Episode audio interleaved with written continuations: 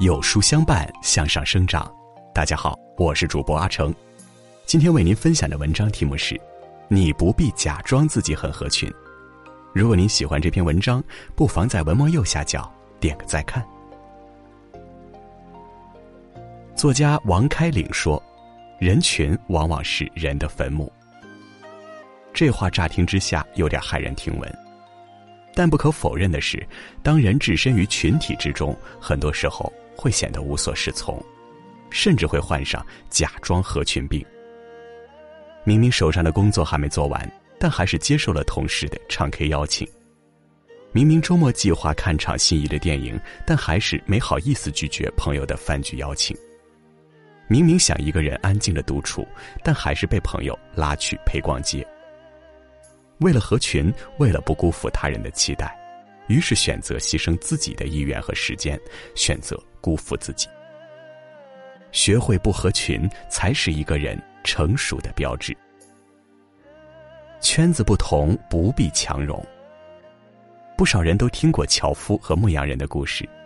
樵夫和牧羊人在野外相遇，牧羊人手里牵着的羊在吃草，于是拉住樵夫要和他聊天。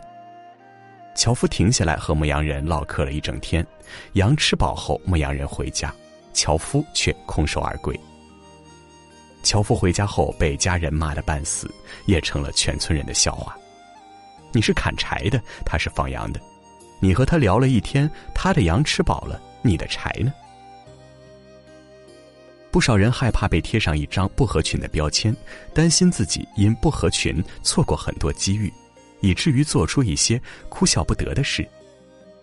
然而，最后能有所收获的，往往是樵夫这一类人。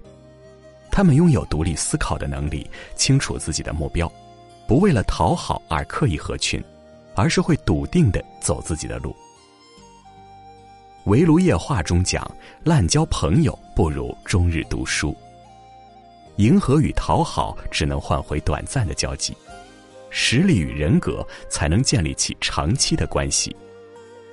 与其在无效社交上浪费时间，不如专注于提升自己，从而获得实质的成长。就像《生活大爆炸》里面说的：“或许你在学校格格不入，或许你在学校最矮最胖，或许你没有任何朋友，但其实都无所谓。那些你独自一个人度过的时间，比如组装电脑或者练习大提琴，会让你变得更加有趣。”等到有一天，别人终于注意到你的时候，他们会发现一个比他们想象中更酷的人。丰富自己远比取悦他人要有意义的多。不盲目从众，活出自我。宋元之交，世道纷乱。有一回，学者许衡外出，天气炎热，口渴难耐，路边正好有棵梨树。行人纷纷摘梨解渴，唯独许衡不为所动。有人问：“你为何不摘梨解渴？”许衡回答：“不是自己的梨，岂能乱摘？”那人笑道：“世道这样乱，管他是谁的梨？”许衡正色道：“梨虽无主，我心有主。”生活中，我们无法避免的要和许许多多的人打交道，与他们一起共事、学习、合作。在人群中间，唯有不盲目从众，听取内心的声音，遵从内心的选择，才是活出自我的关键。正如《乌合之众》中所言，群体中的个人不过是众多沙粒的一颗，可以被风吹到无论什么地方。很多时候，不合群不是桀骜不驯，更不是狂妄自大，而是在人来人往的生活中，始终保持一份清醒。有着自己的想法，做自己的定海神针。喜剧大师卓别林在他七十岁生日时写了首诗送给自己，诗中有一段是这样的：“当我真正开始爱自己，我才认识到所有的痛苦和情感的折磨，提醒着我活着不要违背自己的本心。当我开始真正爱自己，我开始远离一切不健康的东西。”无论是饮食和人物，还是事情和环境，从前我把这叫做追求健康的自私自利，但今天我明白了，这是自爱。怎样才算爱自己？如果心中没有答案，就从学会不合群、不盲目从众、活出自我开始吧。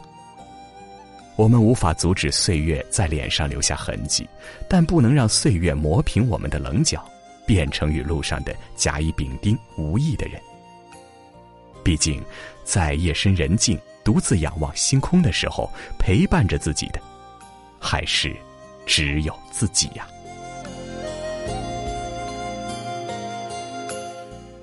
好了，今天的分享就是这样了。如果您喜欢这篇文章，不妨在文末右下角点个再看。有书君送图书来了，既平常又荒谬的错过，既孤独又火热的心灵，我看不见你，却依然感到温暖。吉米创作二十年珍藏版绘本，与吉米一起躲在世界的角落，阅读、感受、记录那些生命中温柔而美好的东西。扫描文末图片二维码参与活动。即可免费领取。在这个碎片化的时代，你有多久没读完一本书了？长按识别文末二维码，免费领取五十二本共读好书，每天有主播读给你听哦。